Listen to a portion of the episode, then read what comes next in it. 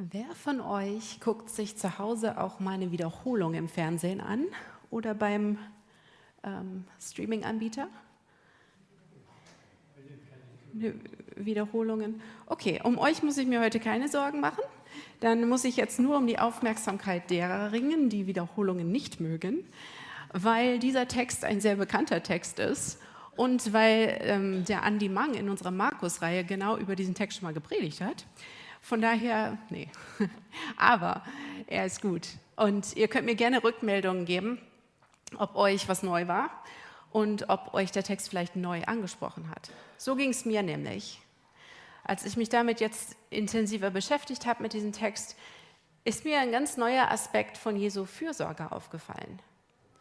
Und dieser, dieser Aspekt hat mich nochmal ganz krass bewegt, einfach zu merken, wie Jesus mich kennt und weiß, was ich brauche und dass er mich einbeziehen will in die Wunder, die er machen möchte, in meinem Leben und um mich herum. Von daher gucken wir mal gemeinsam in den Text und mal sehen, was ihr daraus schöpfen könnt.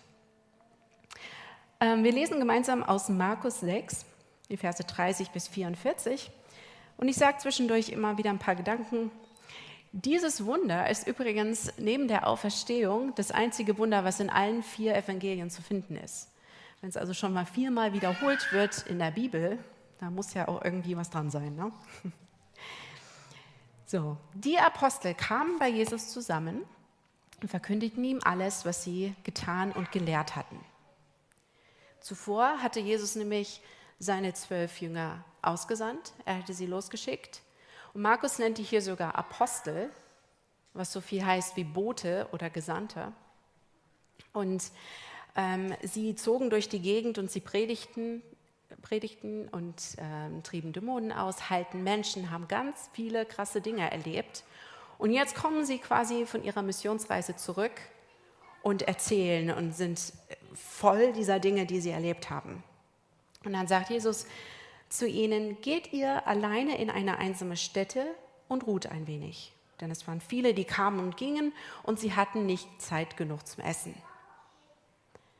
Also, es war kurz vor dem Passafest, da war viel los. Die Jünger wieder da von der Missionsreise, viel erlebt, viel zu erzählen und sie hatten Hunger. Hm, perfekte Voraussetzungen für so ein Wunder der Brotvermehrung. Und Jesus weiß, hey, die brauchen Ruhe die brauchen Zeit, um alles zu verarbeiten. Und so fuhren sie in einem Boot an eine einsame Stätte, für sich allein. Wer von euch hier ist, würde sich als introvertierter Mensch bezeichnen? Das sind die Verse, die wir lieben, oder? Einsame Stätte, allein, Zeit für sich. Oh, traumhaft. Es kommt aber ganz anders als gedacht. Es geht weiter in Vers 33. Man sah sie wegfahren und viele hörten es und liefen ihnen aus allen Städten zu Fuß dorthin zusammen und kamen ihnen zuvor. Und Jesus stieg aus dem Boot aus und sah die große Menge und sie jammerten ihn, denn sie waren wie Schafe, die keinen Hirten haben. Und er fing eine lange Predigt an. Ich glaube, ich hätte ganz anders reagiert, wenn ich meine Pause, also wenn mir jemand meine Pause so nehmen würde. Wenn man da aussteigt und eigentlich die Ruhe in dieser kleinen, engen Gruppe und die Zeit mit Jesus braucht und dann auf einmal merkt, da stehen noch mehr Menschen, die wieder was wollen von einem. Ich meine, jede Mama kann das nachvollziehen, wenn der Mittagsschlaf mal nicht funktioniert. Dieses Gefühl von, nein, ich brauche doch jetzt mal Ruhe. Ähm, und das Witzige ist ja, dass Jesus die Initiative ergreift und die Leitung übernimmt und dass seine Jünger dennoch eine Pause bekommen. Ich könnte mir vorstellen, dass, dass die Jünger sich gleich auch mit den Leuten aufs Gras setzen und auch zuhören und Jesu Worte lauschen. Die kommen erstmal hier überhaupt nicht in Einsatz sozusagen. Die haben ihre Pause. Jesus sieht, dass seine Jünger diese Ruhe brauchen Jesus gibt den Jüngern diese Ruhe, die sie brauchen. Anders als sie gedacht haben und dennoch können sie sich zurückziehen. Und Jesus hat die im Blick. Er sieht die Jünger und gibt ihnen Ruhe und er sieht die Menge, die jetzt vor ihm steht. Und Jesus hat Mitleid mit diesen Menschen, die vor ihm stehen. Und es heißt, es dreht sich quasi sein Herz in seinem Leibe um. So sehr schmerzt ihn das. Das sind wie Schafe ohne Hirten. Er, der gute Hirte, der will sie leiten, er will sie versorgen, er will sie führen, er will ihnen Orientierung geben. Und sie sind da noch ganz ohne dieses Wissen über ihn. Jesus sieht die Menge und er fängt eine lange Predigt an. Ist also eine Antwort auf diese Sehnsucht, die diese Menschen haben, die lange Predigt? Hm. Ich glaube, es ist eher, dass es Jesus selbst ist. Jesus selbst ist das, was die Sehnsucht stillen kann. Ein Ausleger sagt, es ist das Wort Jesu, das den Hunger der Menschen nach Gott zu stillen vermag. Es ist das Wort Jesu, das den Hungern der Menschen nach Gott zu stillen vermag. Jesus, der sagt, ich bin das Brot des Lebens. Wer zu mir kommt, wird nicht hungern. Es ist Jesus, der das sagt von sich. Unser Hunger war nie nur leiblich, es ist auch ein seelischer Hunger, das Jesus stillen möchte. Und irgendwas an Jesus hatte dieses Potenzial, ähm, diesen Hunger zu stillen. Deshalb kamen die Menschen zusammen und saßen da und waren erwartungsvoll. Die sehnten sich nach was. Wie ist das mit uns und unserer Sehnsucht, diese tiefe Sehnsucht in uns? Als ich am Freitag unterwegs war, kam im Radio ein Event-Hinweis. Ein bekannter DJ ist in, in, Frankfurt und man konnte Karten kaufen. Und ähm, dann wurde eben beworben, diesen Abend, ähm, und dann hieß es, an diesem Abend kann man, so waren jetzt die Worte, die er benutzt hat, kann man tanzen, ausrasten und glücklich sein. Und tanzen, ausrasten und glücklich sein, das habe ich so noch nie im Radio gehört, aber ich glaube, der hat es auch irgendwie auf den Punkt getroffen. Freiheit, echt sein, glücklich sein, das ist doch alles auch so tiefe Sehnsüchte, die wir haben. Und dann ist da dieser Jesus, der sagt, komm zu mir, werde satt. Und jetzt können wir mal überlegen und gucken in unser Leben, wenn wir uns herumtreiben, wenn wir merken, wir werden unruhig, wenn wir tiefe Sehnsüchte spüren, wohin gehen wir damit mit diesen Süchten, Sehnsüchten? Wohin? Wohin? Gehen wir zu ihm, der da sagt, hier bin ich, werde satt.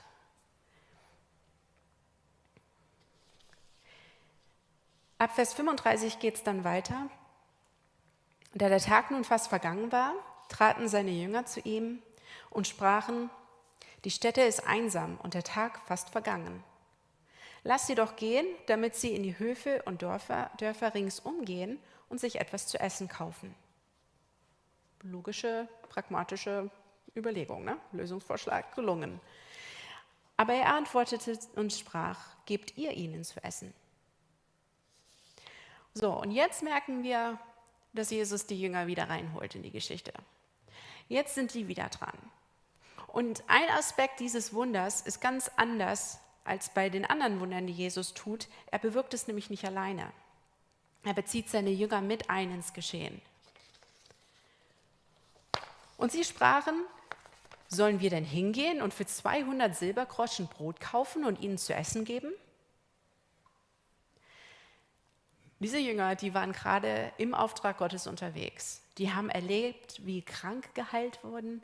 Die haben erlebt, wie Dämonen ausgetrieben wurden. Die haben erlebt, wie die Botschaft Gottes ähm, Menschenleben verändert hat. Und jetzt sind sie da und sagen, wie soll das funktionieren? Ich kann mir vorstellen, dass einige der Jünger wirklich immer noch einfach müde waren und einfach gesagt haben, so, ey, irgendwie, wir brauchen, wir haben selber Hunger, wie soll man jetzt, wie soll, was soll ich denn jetzt machen? Ich habe doch, ich kann doch, ich kann doch nicht mehr.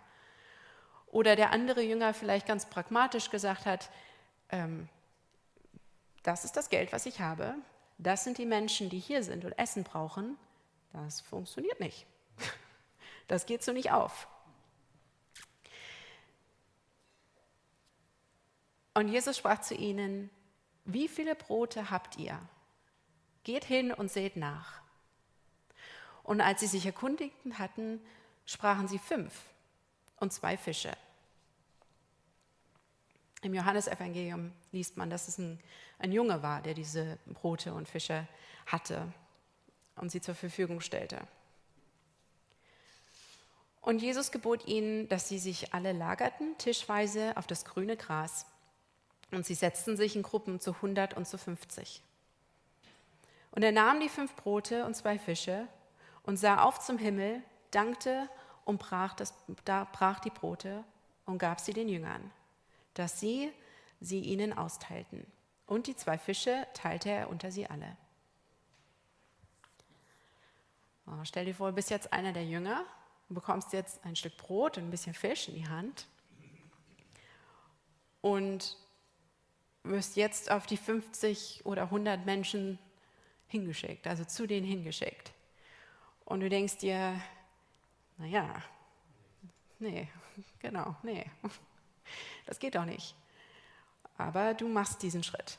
Du gehst hin und du fängst an auszuteilen und auszuteilen und auszuteilen und auszuteilen und auszuteilen und auszuteilen und irgendwie du verstehst nicht, was da passiert und es geht weiter und weiter und weiter und weiter und weiter und weiter und Wahnsinn. Wahnsinn.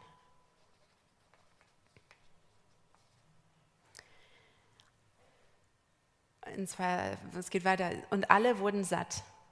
Sie aßen und alle wurden satt. Und sie sammelten die Brocken auf, zwölf Körbe voll und von den Fischen. Und die, die Brote gegessen haben, waren 5000 Männer. Meine Mutter fragt manchmal nach dem Essen, ob wir denn alle genug hatten, mit der Frage, seid ihr alle satt geworden? Das ist so dieses typische. Seid ihr alle satt geworden? Wie gut kann man sich jetzt die Jünger vorstellen? Ne? Die sammeln jetzt nach dem Essen die Reste ein und haben da zwölf Körbe noch stehen. Zwölf Körbe. Das heißt, Jesus hat jetzt nicht nur für das Abendessen gesorgt, sondern auch vielleicht für das Frühstück am nächsten Tag bei denen. Ne?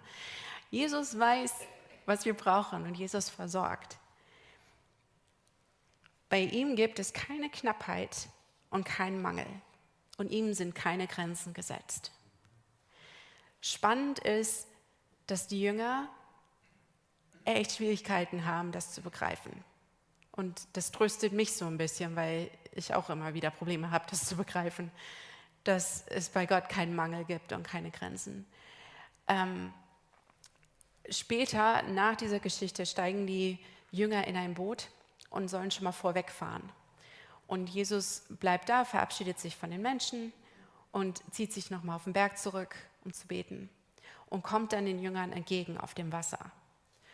Und die Situation, die da nochmal passiert, ist auch wieder ganz einzigartig. Und da heißt es in dem einen Vers, denn sie waren nicht schlauer geworden durch das, was mit den Broten passiert ist. Die haben immer noch nicht verstanden. Und, und das ist echt spannend so. Ne? Also von daher, wir brauchen diese Wiederholungen, wir brauchen diese Lehren, die, diese Ereignisse, die immer wieder uns daran erinnern, an das, was Jesus, wer Jesus ist. Knappheit und Mangel gibt es bei ihm nicht. So wie die Jünger also hier lernen, dass Jesus sie im Blick hat, dass Jesus sie versorgt, in Fülle, weit mehr und ganz anders, als sie sich vielleicht überlegt haben. So können wir es auch lernen und verstehen. Gott kennt dich, Gott weiß, was du brauchst, Gott sieht dich und selbst wenn es anders kommt, als man es sich vorstellt, der hat dich im Blick. Und er möchte dich mit hineinbeziehen in das, was er tut. In das, in die Wunder, die er tut, in deinem Leben und in dem Leben der Menschen um uns herum. Wir sind Beauftragte Gottes. Wir sind mit aufgefordert, diese Botschaft vom Brot des Lebens von Jesus, der die Fülle hat, zu verbreiten. Und wir können mitmachen. Und dazu müssen wir nicht die Lösungen haben. Wir müssen nicht die, das, das Geld mitbringen oder die Fähigkeiten in, in, in großer Menge. Wir müssen nicht das größte Ansehen haben, um mitzuwirken, um mitzumachen bei Gottes Sache. Denkt dran, das Brote und die Fische, Das kamen, die kamen von einem kleinen Jungen. Die kamen von einem Jungen, der gar nicht weiter erwähnt wird in den anderen drei Berichten. Die kamen von einem Jungen, der unter den 5000 noch nicht mal aufgezählt war. Es ist egal. Aus wenig macht Gott viel. Wichtig ist, dass wir das, was wir haben, ihm zur Verfügung stellen. Manchmal, manchmal stehe ich da und, und sage einfach nur, Gott, das ist das, was ich heute bieten kann.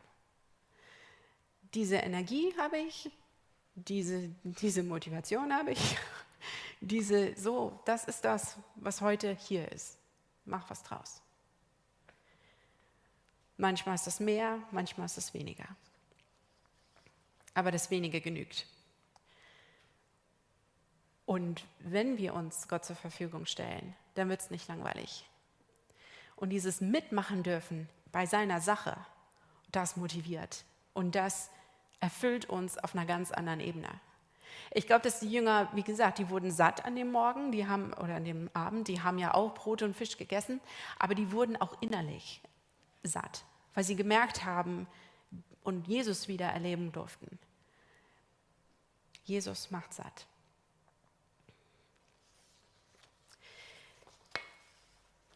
Und so konnte ich, wie gesagt, aus diesem Text ganz neu lernen, Jesus sieht mich, er hält mich, er versorgt mich und er möchte mich mit einbeziehen in das, was er in meinem Leben und im Leben anderer bewirkt.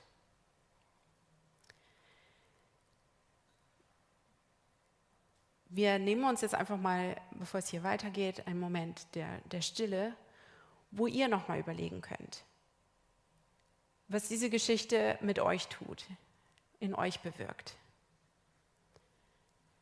Was das Thema Sehnsucht angeht vielleicht und was ihr zu der Aussage sagt, die Jesus bringt. Ich bin das Brot des Lebens. Ich mache satt. Ich mache satt.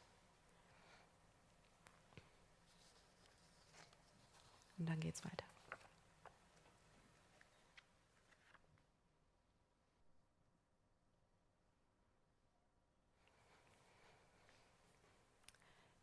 Möchte auch beten mit uns.